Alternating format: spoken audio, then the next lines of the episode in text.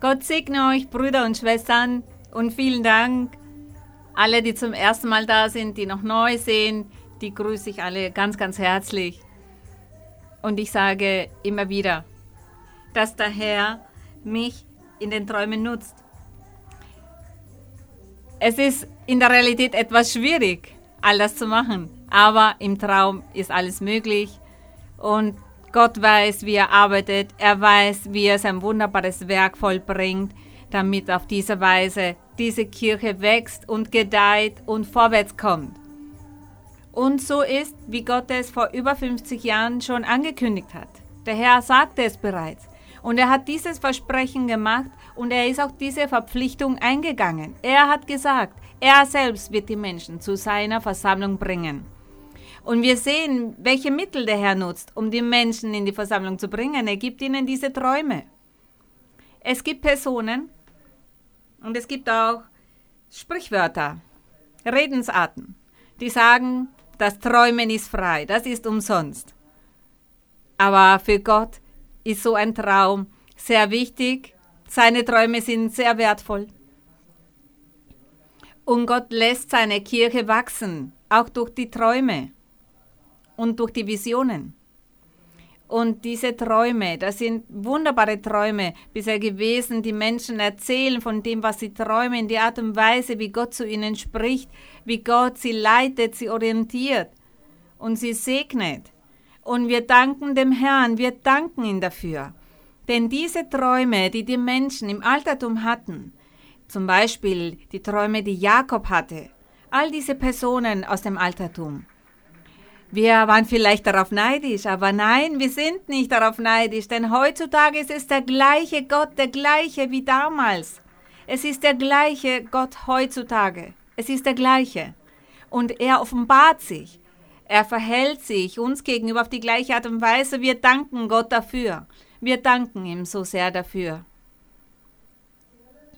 Es ist so herrlich und so schön, es wäre schön, wenn die ganze Welt wüsste, dass es Gott gibt, dass Gott real ist, dass Gott Liebe ist, dass er Barmherzigkeit ist und dass die Welt auch das Herz für ihn öffnet, um ihn zu erfreuen, um ihn zu dienen. Ich glaube, das wäre ein Paradies. Aber wir kämpfen weiter dafür, Gott, er lässt uns hier an seinem Weinberg arbeiten, wir sind seine Arbeiter, wir sind seine Angestellten das hat er uns aufgetragen, damit wir Seelen für das Himmelreich gewinnen. Und jeder einzelne von euch eine Seele gewinnt, wenn ihr eine Seele gewinnt, zum Beispiel mit eurem Zeugnis, mit eurem Beispiel, mit eurer Lebensweise. Und ihr sagt dann, ich gehe in eine Kirche, ich lese in der Bibel, ich liebe Gott, das ist ausreichend. Auf diese Art und Weise evangelisiert ihr und gewinnt eine Seele, denn ihr seid ein gutes Beispiel, habt ein gutes Zeugnis, dann sagt der andere, ja, ich glaube diesem Menschen, dass dieser Mensch Gott hat, denn da sehe ich ein gutes Beispiel, ein wunderbares Leben. Und jeder einzelne von uns gewinnt Seelen für das Reich Gottes, auf die eine oder andere Weise. Es gibt viele Arten, um Gott zu dienen und für den Herrn zu arbeiten. Deshalb ist es wichtig, immer weiterzumachen. Es ist nicht nur mit der Gabe der prophetischen Rede oder mit der Gabe Wunder zu machen, sondern auf vielerlei Weisen macht man das.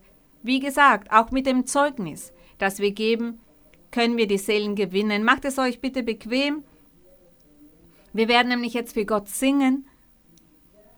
Wir singen ein Hymnenlied und ich möchte auch alle Kirchen in den Vereinigten Staaten begrüßen, alle, die heute in den Kirchen versammelt sind.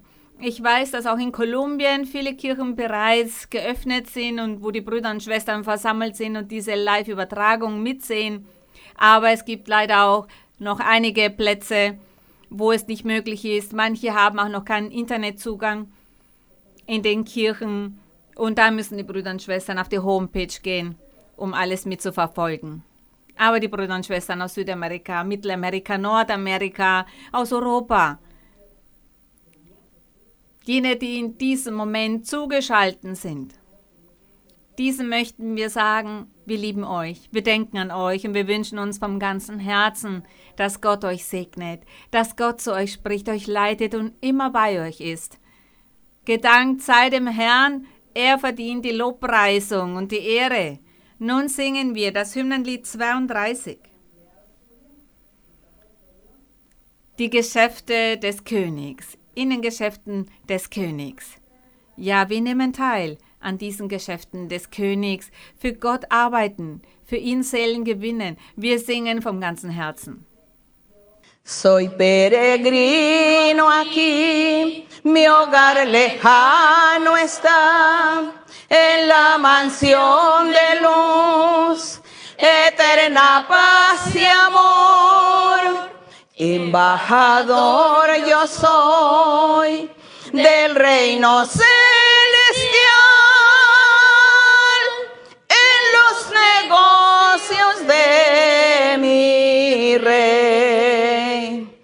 Este mensaje fiel oíd, que dijo ya celeste voz, reconciliaos ya, dice el Señor y Rey, reconciliaos hoy con Dios, que del pecado vil, arrepentidos ya, han de reinar con él los que obedientes son. Es el mensaje fiel que debo proclamar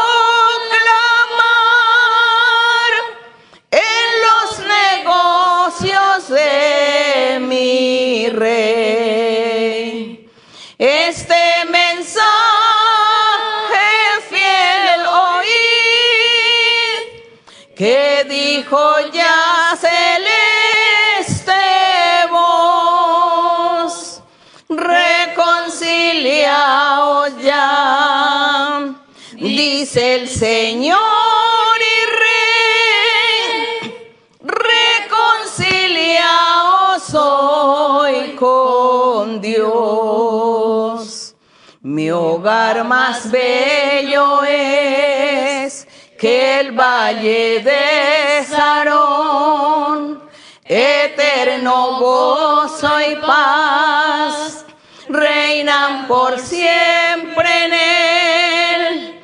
Y allí Jesús dará eterna habitación. Es el mensaje de mi rey.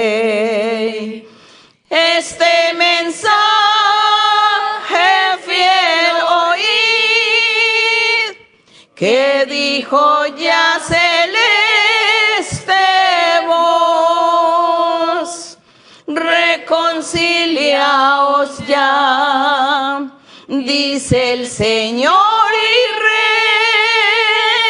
Rey, reconciliaos hoy con Dios. Gesegnet und gelobt sei der Name des Herrn.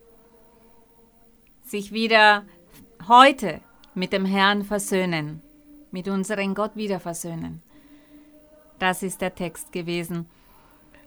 Und die Brüder und Schwestern wissen bereits, dass wir in 2. Korinther heute weiterlesen, in Kapitel 4.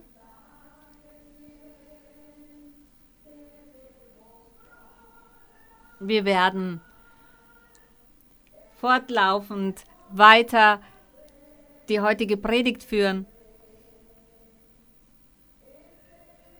Und wenn die Zeit ausreicht, dann werden wir auch mit dem nächsten Kapitel weitermachen. Oder nur ein Teil vom nächsten Kapitel dann machen. Aber wichtig ist, dass wir auch Pausen machen, um alles gut zu verstehen. Vers für Vers. Das, was der Apostel Paulus von dem Herrn gelernt hat, ist das hier. Und in den vergangenen Kapiteln, in 1. Korinther, hat er auch gelehrt in Bezug auf die Auferstehung. Nun wissen wir, was mit der Auferstehung gemeint ist. Und dann in Kapitel 1 und 2, das sind Erlebnisse vom Apostel Paulus, auch persönliche Erfahrungen. und deshalb empfand ich es nicht als so, so wichtig, dass wir das lesen. Aber Kapitel 3 haben wir letzte Woche gelesen. Und da haben wir von diesem neuen Bund gesprochen, von diesen Wundern, die Gott auch für uns heutzutage bereithält, auch was er damals mit dem Volk im Altertum gemacht hat. Und in diesem Kapitel 3 ich hätte gerne einiges da wieder aufgenommen, bevor wir mit Kapitel 4 beginnen. Um einiges nochmals zu erklären, denn es gibt Menschen, die noch neu sind, die sagen, die sind noch neu, aber die waren bereits in anderen evangelischen Gemeinden und kennen die Bibel und sagen, dass sie etwas davon verwirrt sind, als wir sagten, dass Gott die Menschen bestraft. Sie sagen, Gott bestraft doch nicht, Gott ist nur Liebe und Gott, er sieht über alles hinweg und er segnet nur. Das ist der Gott, den wir alle haben möchten. Ja, Gott ist Liebe, er ist gütig, er ist gerecht, er ist barmherzig, er ist liebevoll, aber für die Gerechten, für die Rechtschaffenen, die gehorsam sind. Aber für die Ungehorsamen, für die Törichten, die Widerspenstigen, für die Arroganten, die dem Willen Gottes nicht tun wollen, die sich dem Herrn nicht unterwerfen wollen. Für diese ist Gott ein Gott, der verzehrendes Feuer ist. Ein Gott auch des Zorns und auch der Strafe. Das ist unser Gott. Welchen Gott wollt ihr haben? Den Gott der Liebe oder der verzerrendes Feuer ist? Wir wollen doch den Gott der Liebe. Und als ich euch ein Beispiel gab, im Alten Testament zum Beispiel von dem Propheten Elia, der gegen 400 oder 450 falsche Propheten antrat und der einzige, der von Gott hatte, war Elia. Er war der Einzige, der den Willen Gottes tat. Die anderen Propheten haben nicht den Willen Gottes getan. Deshalb hat Gott sie alleine gelassen und deshalb waren das falsche Propheten. Und Gott hat Elia unterstützt. Genauso verhielt er sich mit dem Propheten Micha, als er sagte, dass Gott ihm offenbart hatte, dass er einen Lügengeist ausgesandt hatte. Ein Lügengeist in all den Mündern der falschen Propheten, damit sie den König betrügen. Und sie haben ihn betrogen. Und so ist es auch gewesen. Warum hat aber Gott diesen Lügengeist zugelassen? Weil das ein böser König war. Diese Menschen waren böse. Sie waren Götzenanbeter. Sie waren Heiden. Und zudem haben sie auch das Volk Gottes verfolgt. Und Gott, er war zornig. Er war wütend auf diesen König und deshalb hat er diesen Lügengeist erlaubt, dass dieser eingeht in diese falschen Propheten, damit diese wiederum schönes Prophezeien und er vertraute darauf, zog in den Krieg, aber dort kam er um und er verlor auch den Krieg. Gott hat aber den wahren Propheten unterstützt, denn dieser hat den Willen Gottes getan. Das macht Gott.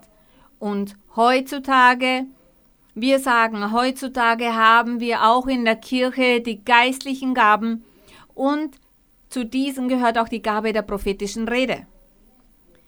Und auch heutzutage hat Gott seiner Kirche Propheten gegeben. Es gibt in der Kirche Propheten, Prophetinnen und es gibt Brüder und Schwestern mit der Gabe der prophetischen Rede. Aber wir haben auch viele Menschen, die in die Kirche kommen und die vielleicht 15, 15 oder noch mehr Jahre schon in der Kirche sind, Gläubige in der Kirche sind, aber dem Willen Gottes nicht tun. Sie leben in Sünde und verweilen auch in dieser Sünde.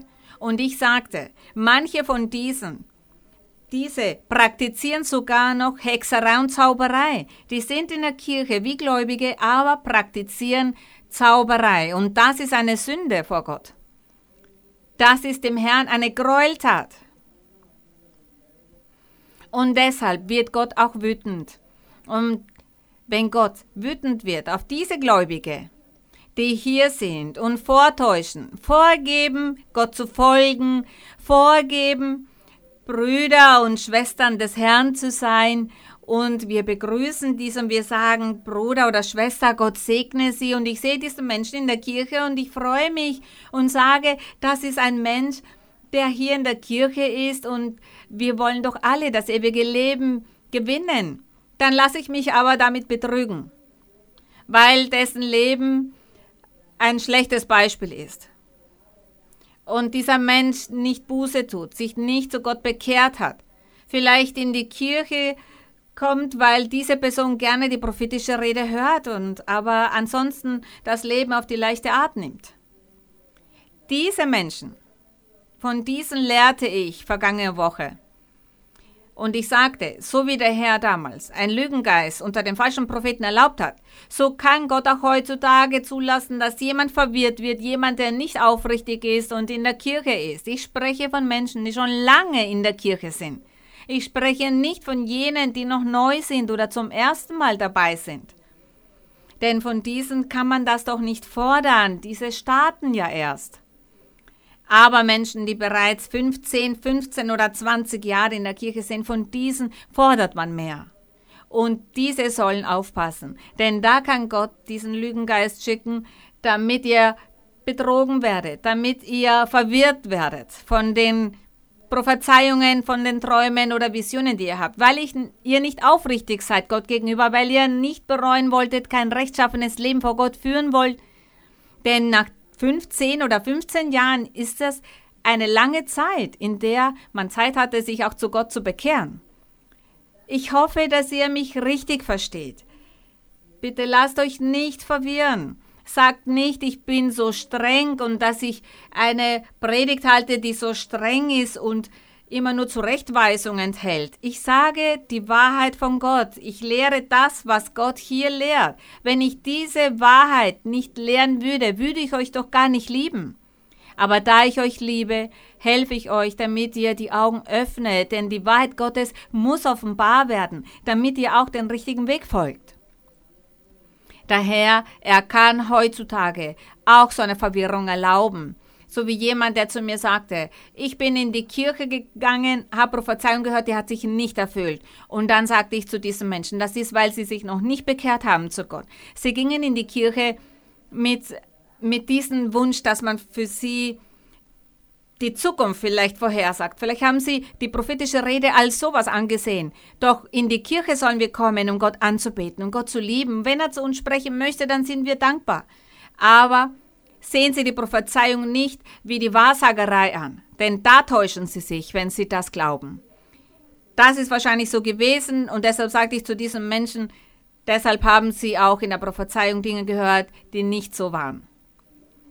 Wir sagen das aber nicht zu jenen, die zum ersten Mal da sind. Menschen, die zum ersten Mal in der Kirche sind, die nicht von unserer Gemeinde sind, die noch nicht in der Bibel gelesen haben, die nicht sagen, dass sie Christen sind, vielleicht zu anderen Religionen gehören und die zum ersten Mal hier in unsere Kirche kommen. Zu diesen spricht Gott. Gott achtet nicht darauf, unter welchen Bedingungen ihr gekommen seid. Er achtet nicht darauf, ob ihr der größte Sünder auf der Welt seid.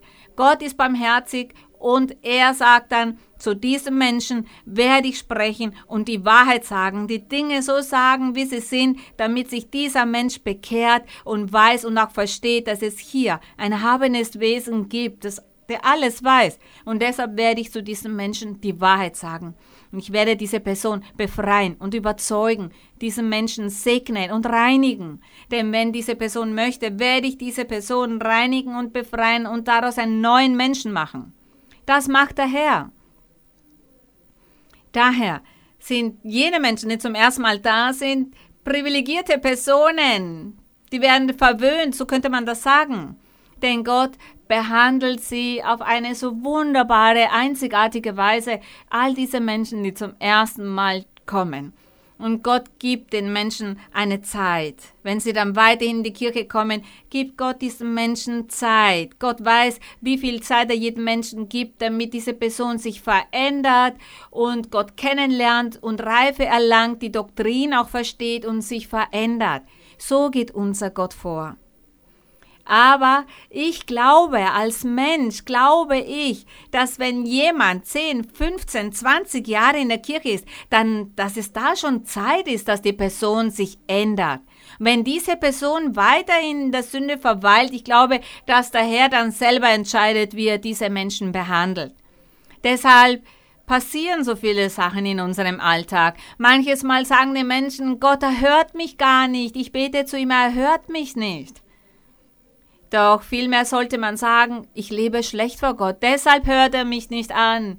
Ich lebe nicht in Heiligkeit vor Gott, deshalb gibt er mir nicht seinen Heiligen Geist, deshalb hat er meinen Bitten, ist er diesen nicht nachgekommen oder deshalb sehe ich kein Ergebnis, denn ich lebe schlecht vor Gott. Ich muss zuerst mich berichtigen, damit ich dann auch den Rückhalt Gottes erlangen kann. Meine lieben Brüder und Schwestern, das für die Menschen, die schon länger da dabei sind.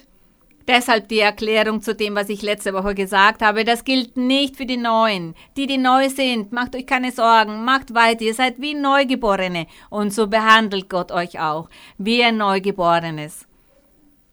Nun öffnen wir die Bibel in 2. Korinther Kapitel 4 und das wäre jetzt die Fortsetzung von Kapitel 3. Das ist die Fortsetzung vom Kapitel 3.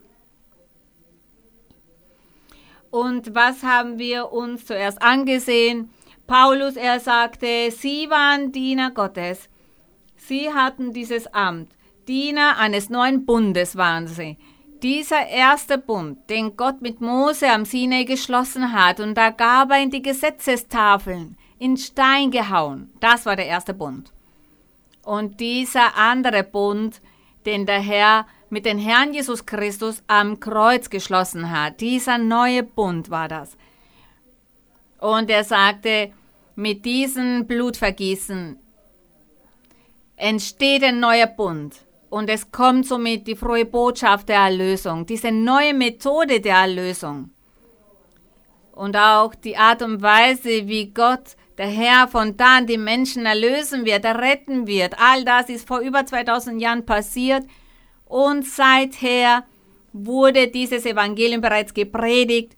Es wird gepredigt und der Heilige Geist, dieser ist auf der Welt, in den Herzen von manchen.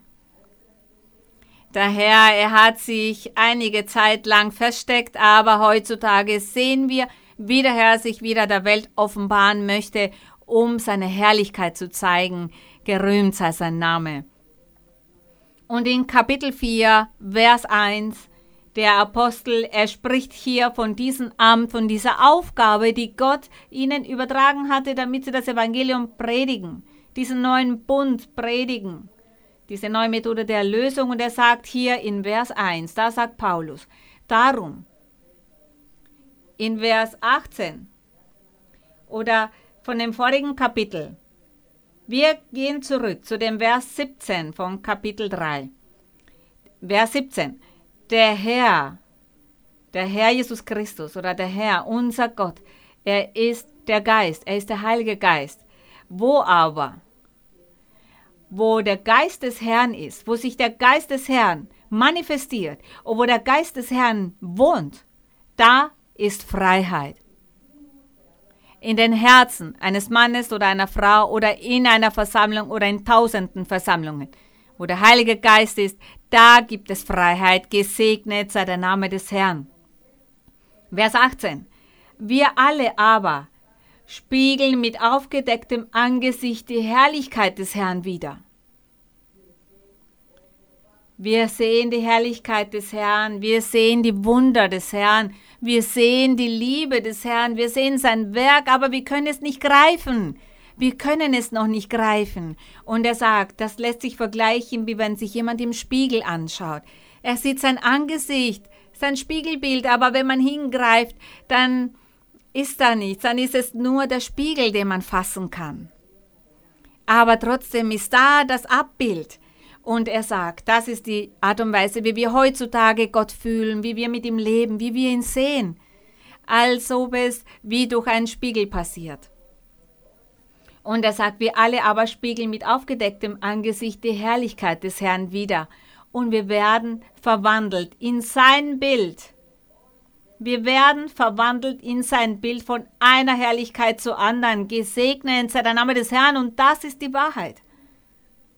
Denn wir gelangen zu der Erkenntnis Gottes, wir kommen an diesen Ort und Gott beginnt uns zu verändern, er gibt uns Erkenntnis und Reife, wir beginnen zu verstehen.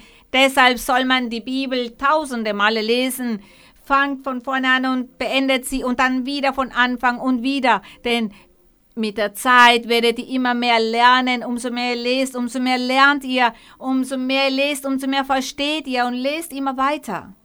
Und lest weiter, werdet nicht müde darin zu lesen, denn da werdet ihr immer mehr und mehr lernen, denn ihr werdet verwandelt von Herrlichkeit zu Herrlichkeit. Und er sagt dann in sein Bild von einer Herrlichkeit zur anderen, von dem Herrn, der der Geist ist. Der Geist des Herrn ist derjenige, der dieses Wunder vollbringt, dieses Werk vollbringt, dieses große Werk in unserem Herzen macht, denn er bewirkt, dass wir uns in Gott verlieben, dass wir Glauben und Vertrauen auf ihn haben. Kapitel 4. Darum, darum, weil wir dieses Amt haben nach der Barmherzigkeit, die uns widerfahren ist. Er sagt, darum, in Bezug auf den Vers 18. Er sagt, weil wir dieses Amt haben, dieses Amt, was bedeutete, die frohe Botschaft zu predigen und davon zu sprechen, dass der Heilige Geist derjenige ist, der die Wunder macht unter den Menschen.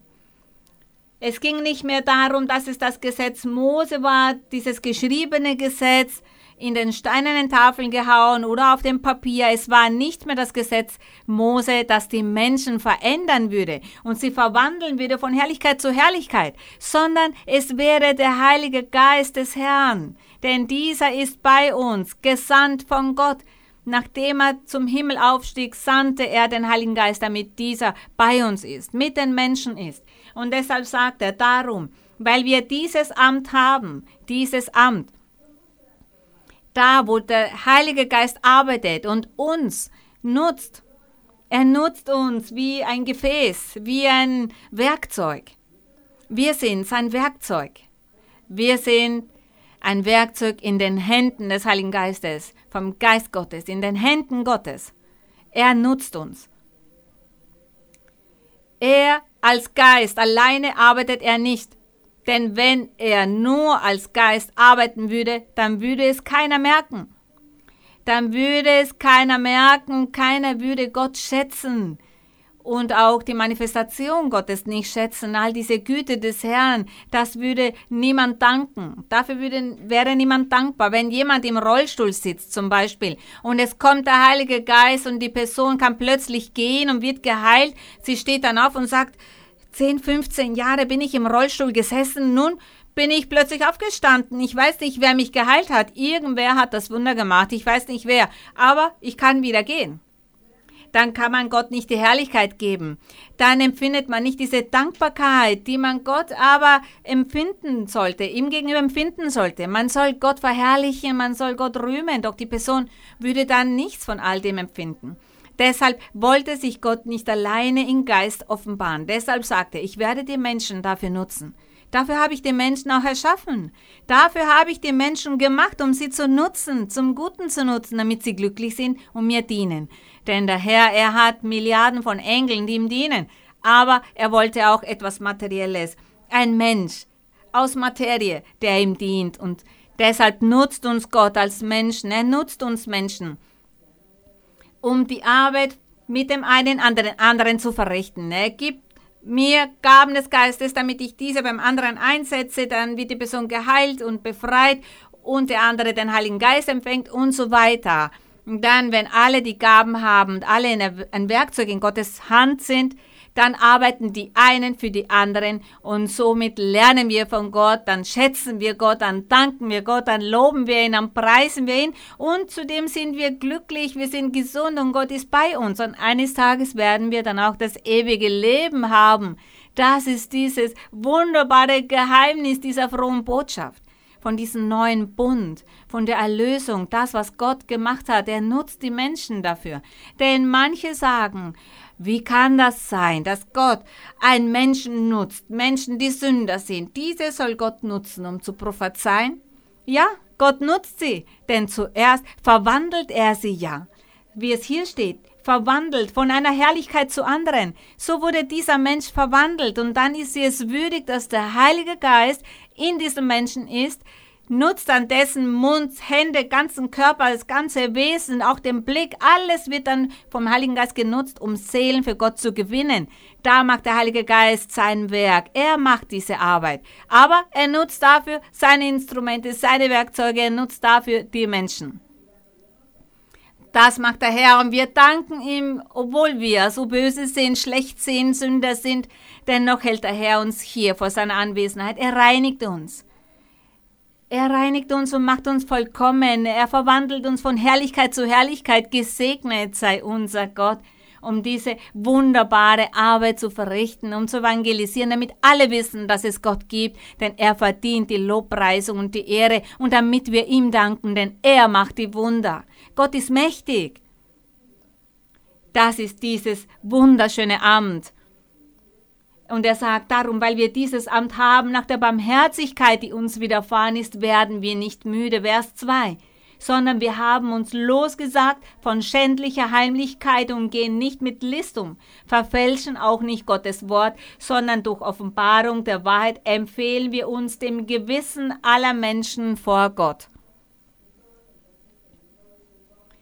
Diesen Lebenswandel, das, was der Apostel selber erlebt hat, dass sie bereits von diesen all den schlechten Taten abgelassen haben. Dieses Leben, wo sie noch in der Welt waren, all die Sünden, all die Schändlichkeiten. Und sie haben das Wort Gottes nicht mehr verfälscht. Ja, denn das Wort Gottes war jahrhundertelang verfälscht worden. Bis zu dem Zeitpunkt, als sich der Herr offenbarte. Bis dahin wurde sein, sein Wort verfälscht, falsch gedeutet.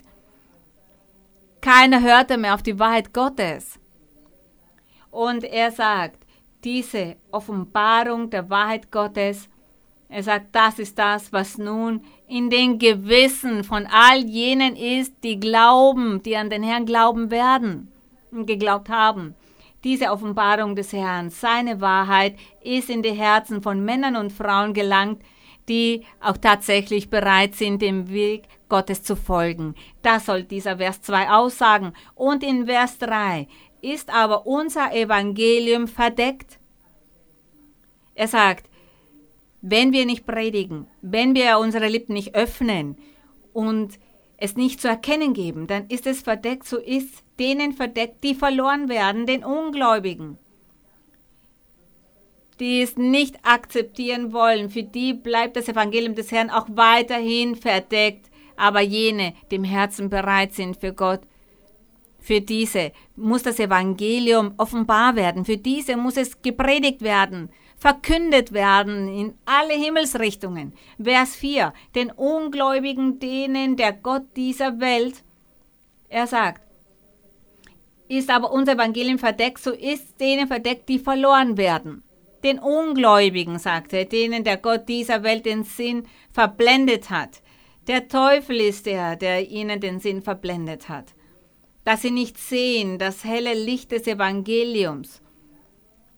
Er sagt, denen der Gott dieser Welt den Sinn verblendet hat, das ist der Teufel, dass sie nicht sehen das helle Licht des Evangeliums von der Herrlichkeit Christi, welcher ist das Ebenbild Gottes.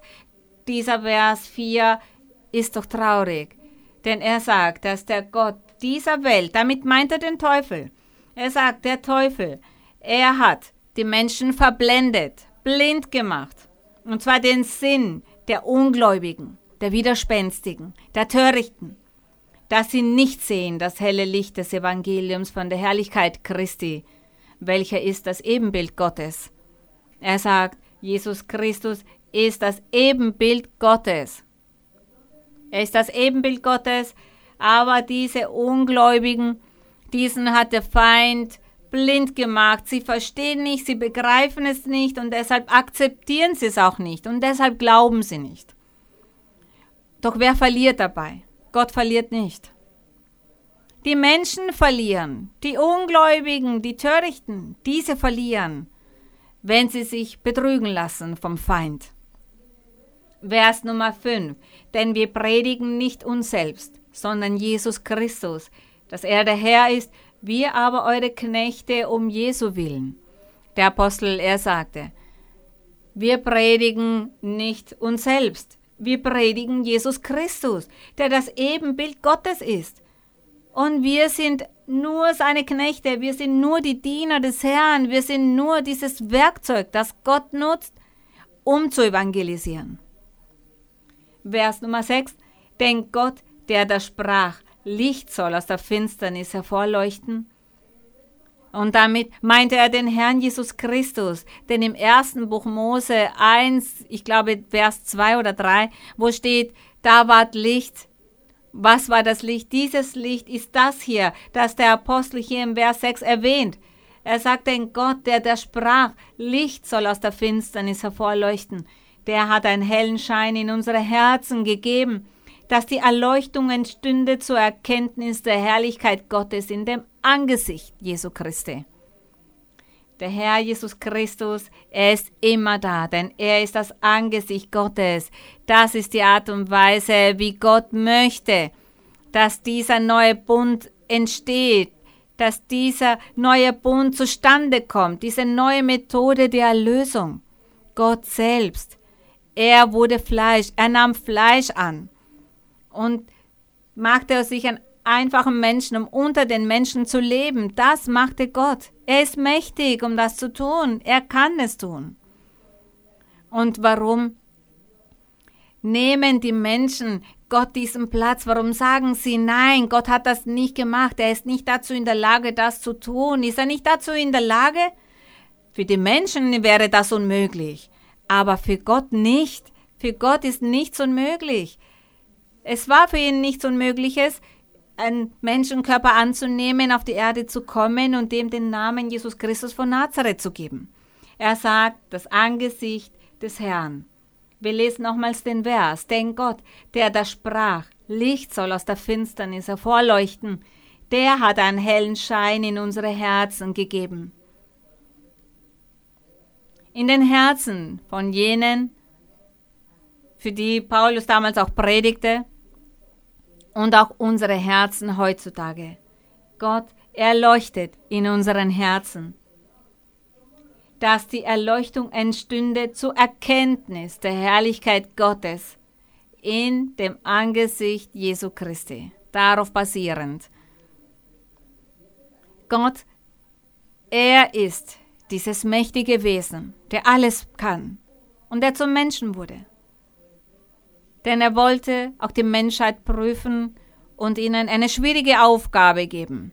Wie schwierig ist es doch für die Menschen zu glauben, dass Gott wie ein gewöhnlicher Mensch auf der Erde war und hier lebte und der Hunger hatte, der auch müde wurde, denn er hat sich wie ein gewöhnlicher Mensch verhalten.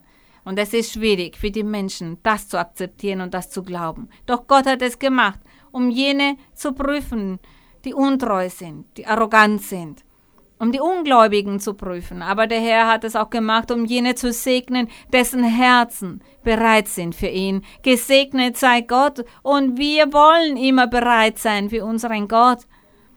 Wir wollen dem Herrn glauben und ihm sagen, mein Herr, ich glaube an dich. Ich glaube daran, dass du all das machen kannst, denn du bist der mächtige Gott was gibt es in diesem Universum, das du nicht tun könntest, das du nicht erneuern oder verwandeln könntest oder verschwinden lassen kannst? Du kannst alles machen, mein Herr. Du bist der Allmächtige, du bist dieser ewige Gott, du bist der Gott, der über das Universum herrscht. Und er sagte dann weiter in Vers 7, wir, wir haben aber diesen Schatz, wir haben aber diesen Schatz, sagt er. Welchen Schatz?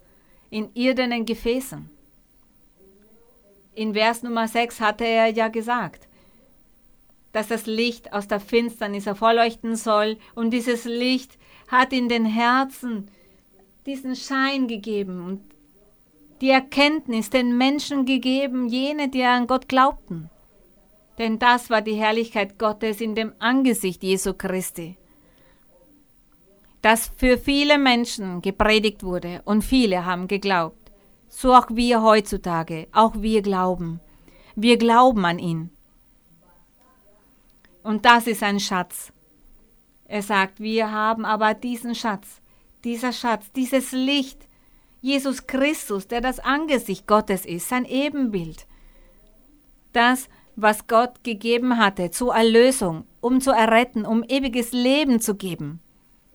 Das ist so ein großen Schatz geworden. Hier in Vers 7, er sagt, wir haben aber diesen Schatz in irdenen Gefäßen. Welche sind diese irdenen Gefäße? Diese irdenen Gefäße sind wir. Wir, die wir in unserem Herzen den Herrn der Herrlichkeit bereits akzeptiert haben. Wir haben bereits akzeptiert, dass Jesus Christus das Ebenbild Gottes ist, dass er der Sohn Gottes ist, dass es Gott selbst ist den Gott auf die Welt gesandt hat, um zu einem Menschen zu werden, ein gewöhnlicher Mensch zu sein und unter den Menschen zu leben. Wir glauben daran, wir glauben an diesen Schatz. Und das ist diese neue Methode. Das ist dieses große, herrliche Amt, das Gott uns gegeben hat, damit wir für dieses Amt arbeiten, es predigen, den Herrn der Herrlichkeit verkünden, diesen Herrn, der gekreuzigt wurde, der wieder auferstanden ist, dessen Blut vergossen wurde zur Vergebung der Sünden, so dass jene, die ihn glauben und ihm folgen und seine Gebote alle erfüllen, so werden diese das ewige Leben erlangen. Das ist dieser große Schatz, den Gott uns gegeben hat. Und er sagt in Vers 7, wir haben aber diesen Schatz in irdenen Gefäßen, das sind unsere Herzen, auf dass die überschwängliche Kraft von Gott sei und nicht von uns. Er sagt, dass diese überschwängliche Kraft von Gott sei und nicht von uns. Der Bruder zum Beispiel, er hat ja vorhin von einer Erfahrung berichtet, und zwar, dass jemand einen Traum hatte. Jemand träumte mit Maria Luisa hat Maria-Luisa als Mensch die Kraft, die Fähigkeit, um zu bewirken, dass diese andere Person mit Maria-Luisa träumt? Nein, ich habe nicht die Macht, um zu bewirken, dass jemand bewusst mit mir träumt. Doch Gott ist mächtig und er ist derjenige, der alles macht. Er hat erlaubt, dass jemand mit Maria-Luisa träumt. Denn wenn die Person mit jemandem geträumt hätte, der er nicht kennt, hätte er den Traum vielleicht nicht verstanden, aber er gab ihm einen Traum mit jemandem, den er kennt, damit er dem nachkommt und gehorcht und somit die Segnung an sich reißt. Und er sagt, dieser Schatz in irdenen Gefäßen, auf dass die überschwängliche Kraft von Gott sei und nicht von uns. Gott ist der Mächtige.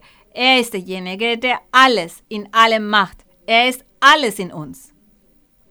Er ist derjenige, der die Träume gibt, die Visionen, die prophetische Rede. Er ist derjenige, der spricht, der gibt, der nimmt, der aufstellt. Gott ist derjenige, der alles macht. Wir sind nur seine Diener und Dienerinnen. Wir sind seine Mitarbeiter oder was könnten wir noch sagen? Diener des Herrn, seine Arbeiter. Wir arbeiten hier in seinem Weinberg. Das ist alles, was wir sind.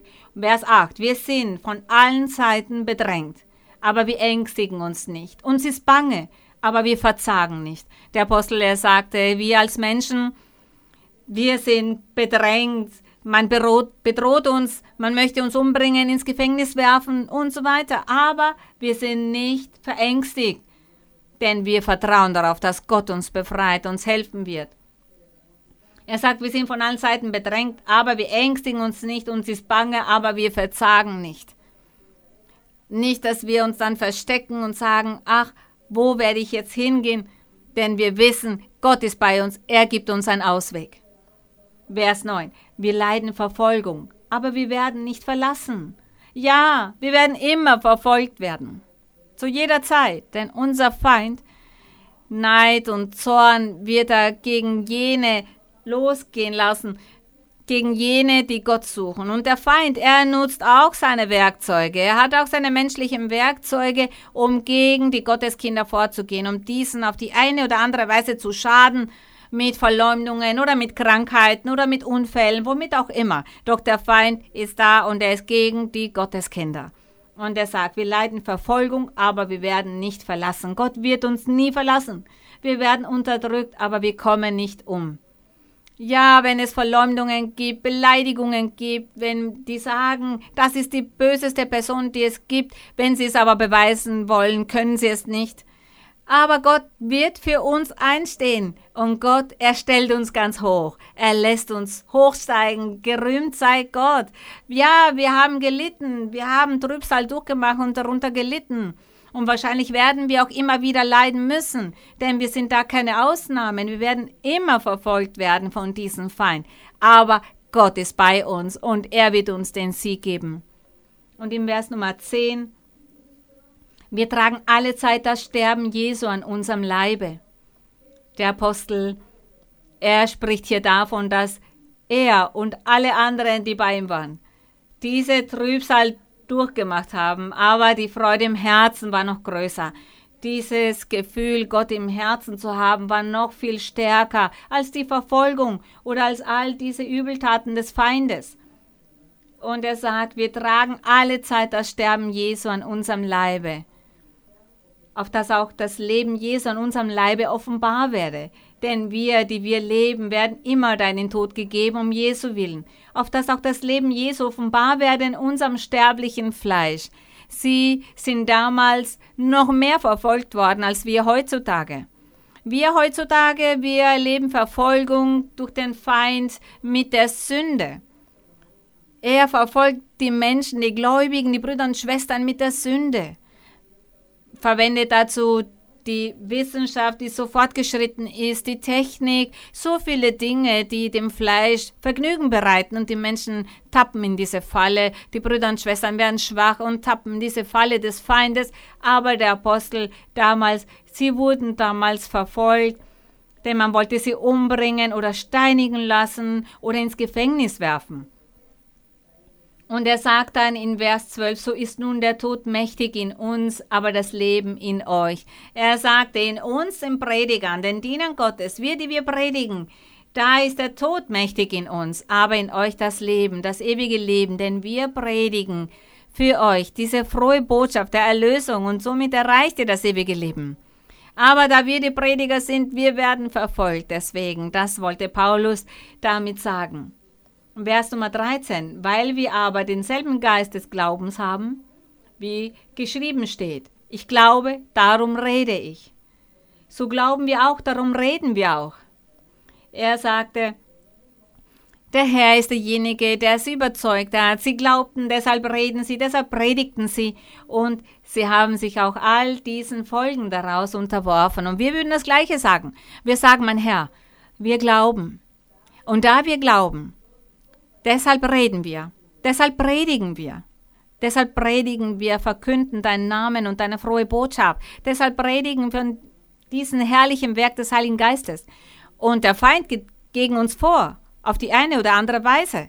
Aber mein Herr, du bist bei uns und du wirst uns helfen. Du wirst uns immer helfen. Denn du hast es uns versprochen und wir danken dem Herrn.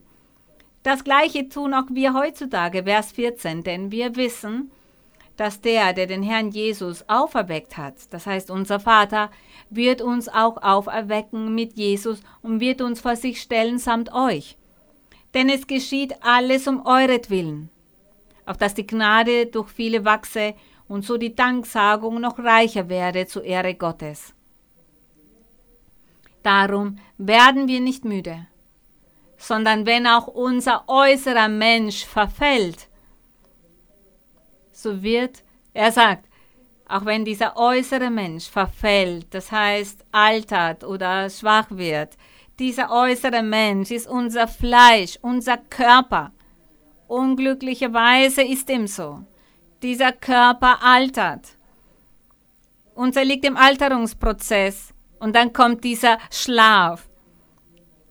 Jene, die mit Gott dann sterben, zu denen sagt man, sie werden dann schlafen damit sie dann, wenn der Herr kommt, wieder auferstehen. Aber dieser Körper altert.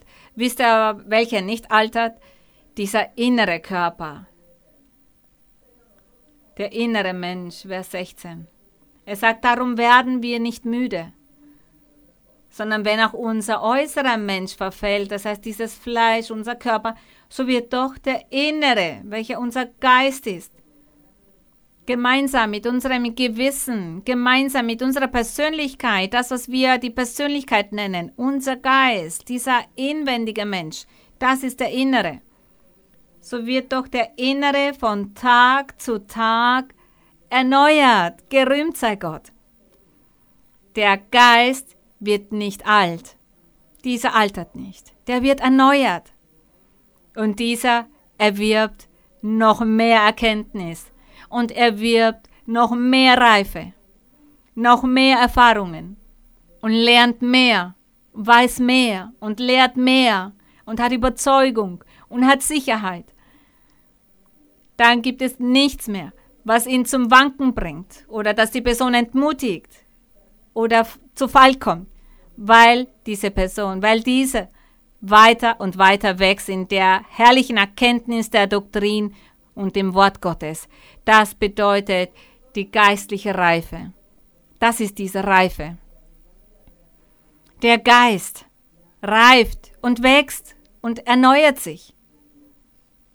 Ja, natürlich, dieser Geist, diese schmerzt es auch, wenn der Körper vielleicht älter wird.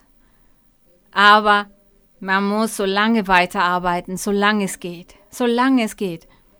Deshalb sagt er, sucht nach Gott, solange er gefunden werden kann, solange wir diese Arbeit machen können, am Weinberg des Herrn arbeiten können, solange wir das tun können, sollen wir uns bemühen und arbeiten und diese Arbeit verrichten mit dieser Erkenntnis und mit dieser Reife, mit dieser Doktrin, die Gott uns gibt. Damit sollen wir allen das lehren und immer den Menschen es lehren und die Menschen zurechtweisen. Toleriert nicht unter den Menschen die Menschen von der Kirche oder eurer Familie, auch wenn diese in die Kirche kommen. Und wenn diese Schlechtes tun, sündigen, dann weist sie zurecht, dann sagt, tu das nicht, das missfällt Gott. Nein, tu das nicht. Gott wird von dir ablassen und dich den Teufel übergeben und er wird dann schlechte Dinge dir antun und wird vielleicht dich krank werden lassen oder dir Böses tun. Bereue, tu Buße, lebe ein heiliges, rechtschaffenes Leben. Wir müssen lehren, wir müssen zurechtweisen. Nicht, dass der Pastor nur das sagt. Er weiß auch nicht überall, was in den Menschen oder in den Familien, in dem Privatleben der Menschen passiert.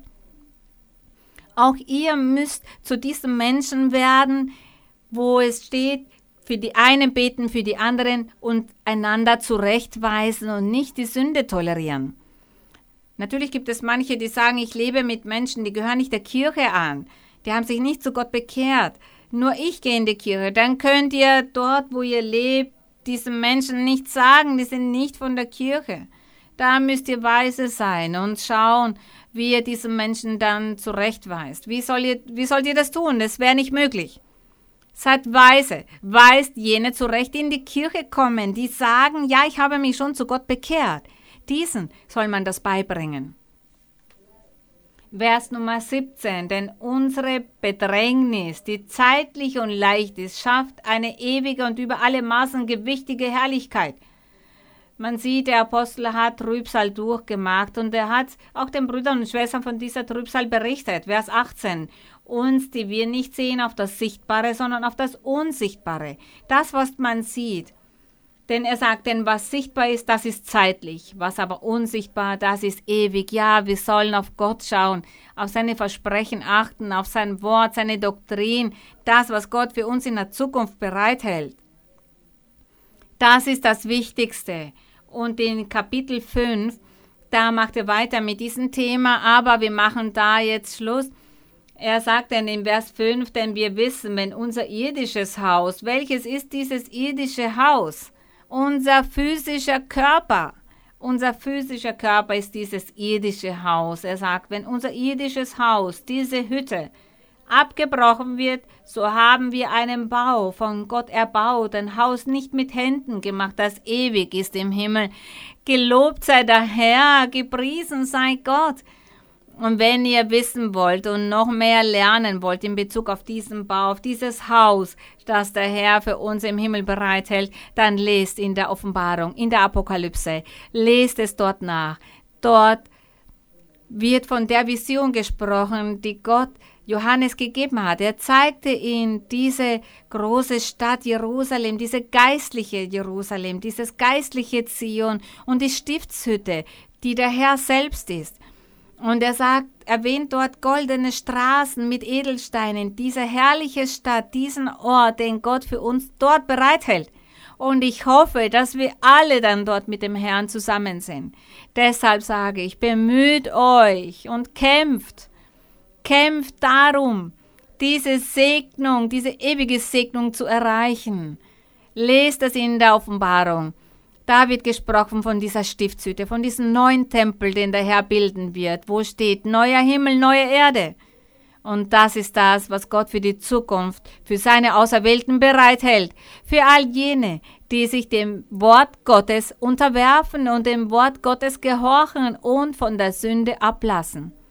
Denn es gibt viele Menschen, die nicht von der Sünde ablassen wollen. Wir wissen, ja, es gibt viele böse Geister. Es gibt viel Hexereien und Zaubereien, all das wird an den Menschen ausgeübt. Und zwar immer wieder. Und dann gehen diese bösen Geister in diese Menschen hinein. Und diese bösen Geister lassen nicht zu, dass die Person denken kann, dass sie selbstständig Entscheidungen treffen kann, dass sie klar bei Verstand ist. Ja, das stimmt. Aber dafür gibt es ja das Händeauflegen. Dafür soll man ja auch in die Kirche gehen, um das Händeauflegen zu erbitten, damit Gott euch befreit und diese bösen Geister nimmt, diese Hexereien nimmt.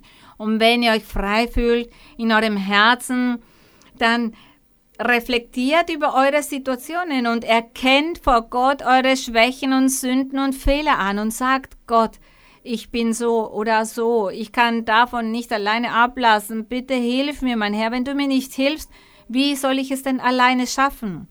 Das ist der Kampf, das ist der Kampf, den wir führen, damit wir so dann auch so große Segnungen erreichen, die Gott für uns in der Zukunft bereithält. Man muss gegen diese bösen Geister ankämpfen. Diese bösen Geister, die auch im Raum sind und die uns verfolgen. Und viele von diesen bösen Geistern leben in den Menschen. Deshalb gibt es auch Familien und viele Familien, wo es vielleicht der Ehemann voller böser Geister ist oder die Ehefrau hat viele böse Geister oder die Kinder und dann gibt es diese Missverständnisse, dann gibt es keine, keine Harmonie, dann haben die Menschen Selbstmordgedanken oder dann macht er vielleicht böse Dinge oder ist untreu und macht alles Mögliche und die Frau genauso, dann gibt es keinen Frieden. Und wenn sie in die Kirche gehen, dann bekehren sie sich nicht, dann geben sie sich nicht von Herzen Gott hin, damit Gott diese Menschen befreit, sondern sie gehen in die Kirche und sagen, ach, ich gehe schauen, was Gott mir jetzt sagt. Sie sehen die prophetische Rede wie eine Wahrsagerei an. Und das ist falsch. Das ist falsch und Gott missfällt das. Gott er kennt das Herz von jedem Einzelnen. Wenn er die prophetische Rede als Wahrsagerei ansieht, dann wird, werdet ihr scheitern. Da wird es hinein, da wieder hinausgehen. Es wird überhaupt keinen Effekt zeigen, denn Gott ist derjenige, der in den Herzen am Menschen wirkt, je nachdem, wie euer Herz ist, wie eure Mentalität ist. Deshalb sollt ihr Gott schätzen und respektieren und Gott lieben und Gott auch erfreuen. Daher lasst ab von dem Bösen, lasst ab von der Sünde.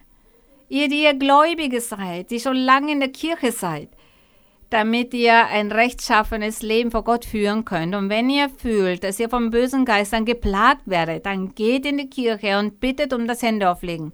Sprecht mit dem Pastor oder sagt, legen Sie mir bitte Hände auf. Ich glaube, ich habe böse Geister. Ich neige zu bösen Dingen, zur Sünde.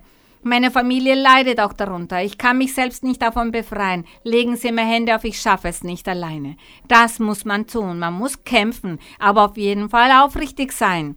Sehr aufrichtig sein. Denn Gott muss man den ersten Platz geben. Und Gott ist Macht. Aber er möchte auch, dass wir es anerkennen und dass wir uns das wünschen.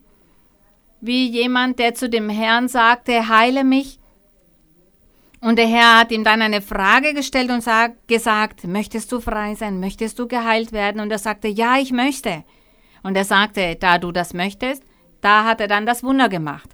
Wenn die Person aber sagt, nein, ich möchte das gar nicht, ich möchte nicht.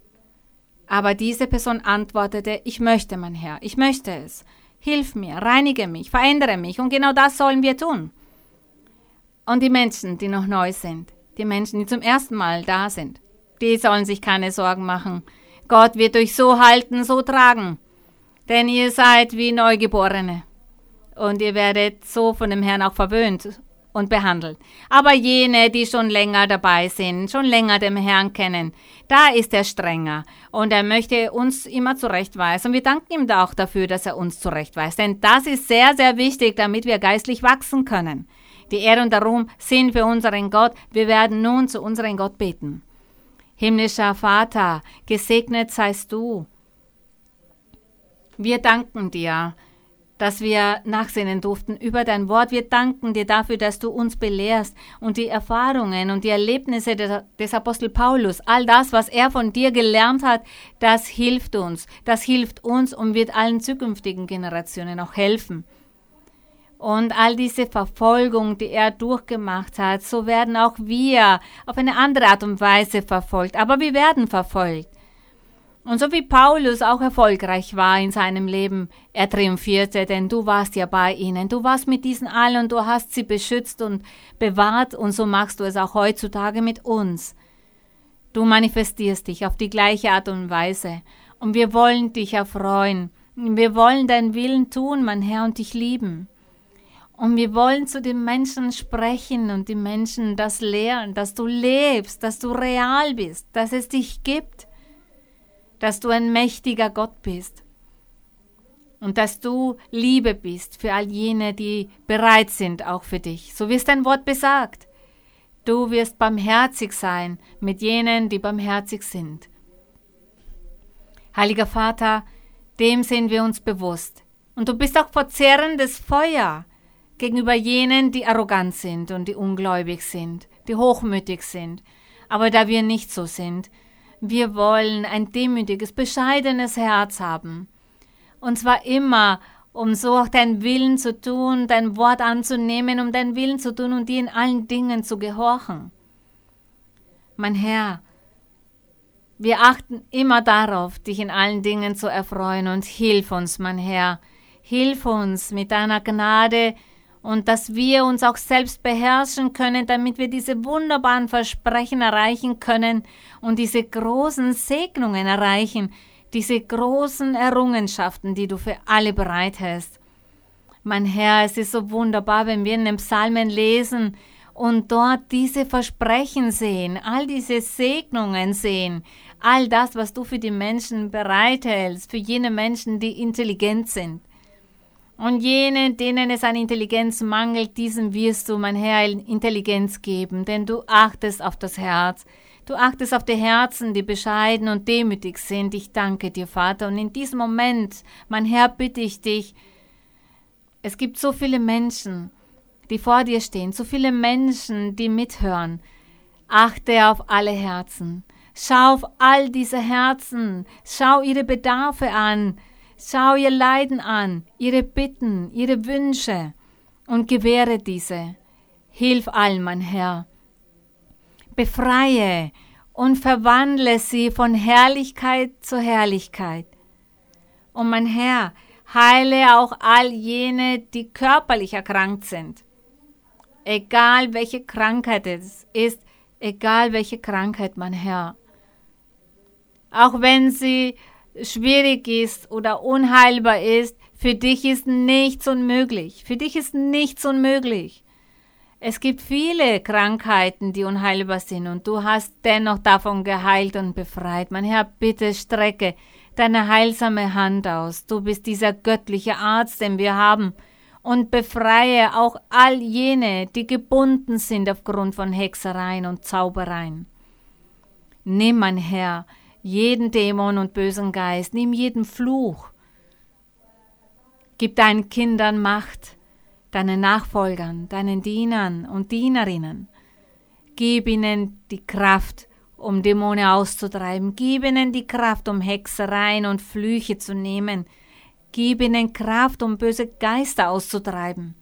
Gib ihnen Kraft, so dass wenn sie Hände auflegen, die Menschen befreit werden und die Menschen dich lieben und dir folgen und dich loben, und zwar vom ganzen Herzen, denn du bist dessen würdig, Vater. Danke, Vater. Im herrlichen Namen von Jesus Christus bitte ich dich, dass du alle segnest. Segne sie alle. Schau auf das Leid der Menschen. Gib Acht auf die Familien. Sie leiden, auch Ehepaare die sich scheiden lassen wollen, die sich trennen wollen. Ehepartner, die untreu sind, Ehefrauen, die untreu sind, Kinder, die drogensüchtig sind, Menschen, die im Gefängnis sind, Familienmitglieder von Brüdern und Schwestern der Kirche. Sie alle haben nicht diese Freiheit, sie alle. Und ich bitte dich, mein Herr, sei gnädig und barmherzig, strecke deine Hand aus, befreie sie. Befreie sie von all dem, damit sie deinen Weg, deine Liebe und deine Wahrheit kennenlernen. Ich danke dir, Vater, im Namen von Jesus Christus, deinem geliebten Sohn. Gerühmt sei Gott. Qualit 89. Su gloria cubrió los cielos y la tierra se llenó de su alabanza. Su gloria cubrió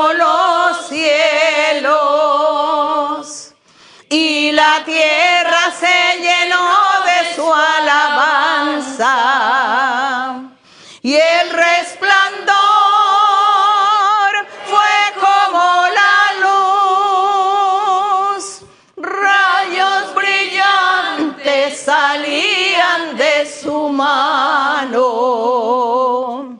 Y el resplandor fue como la luz, rayos brillantes salían de su mano.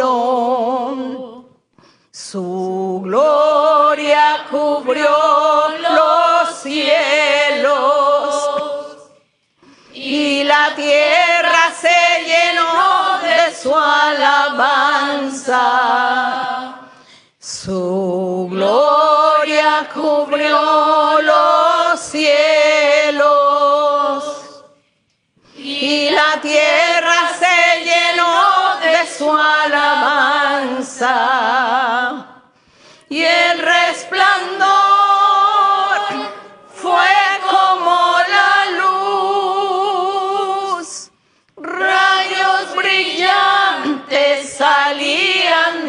Su mano.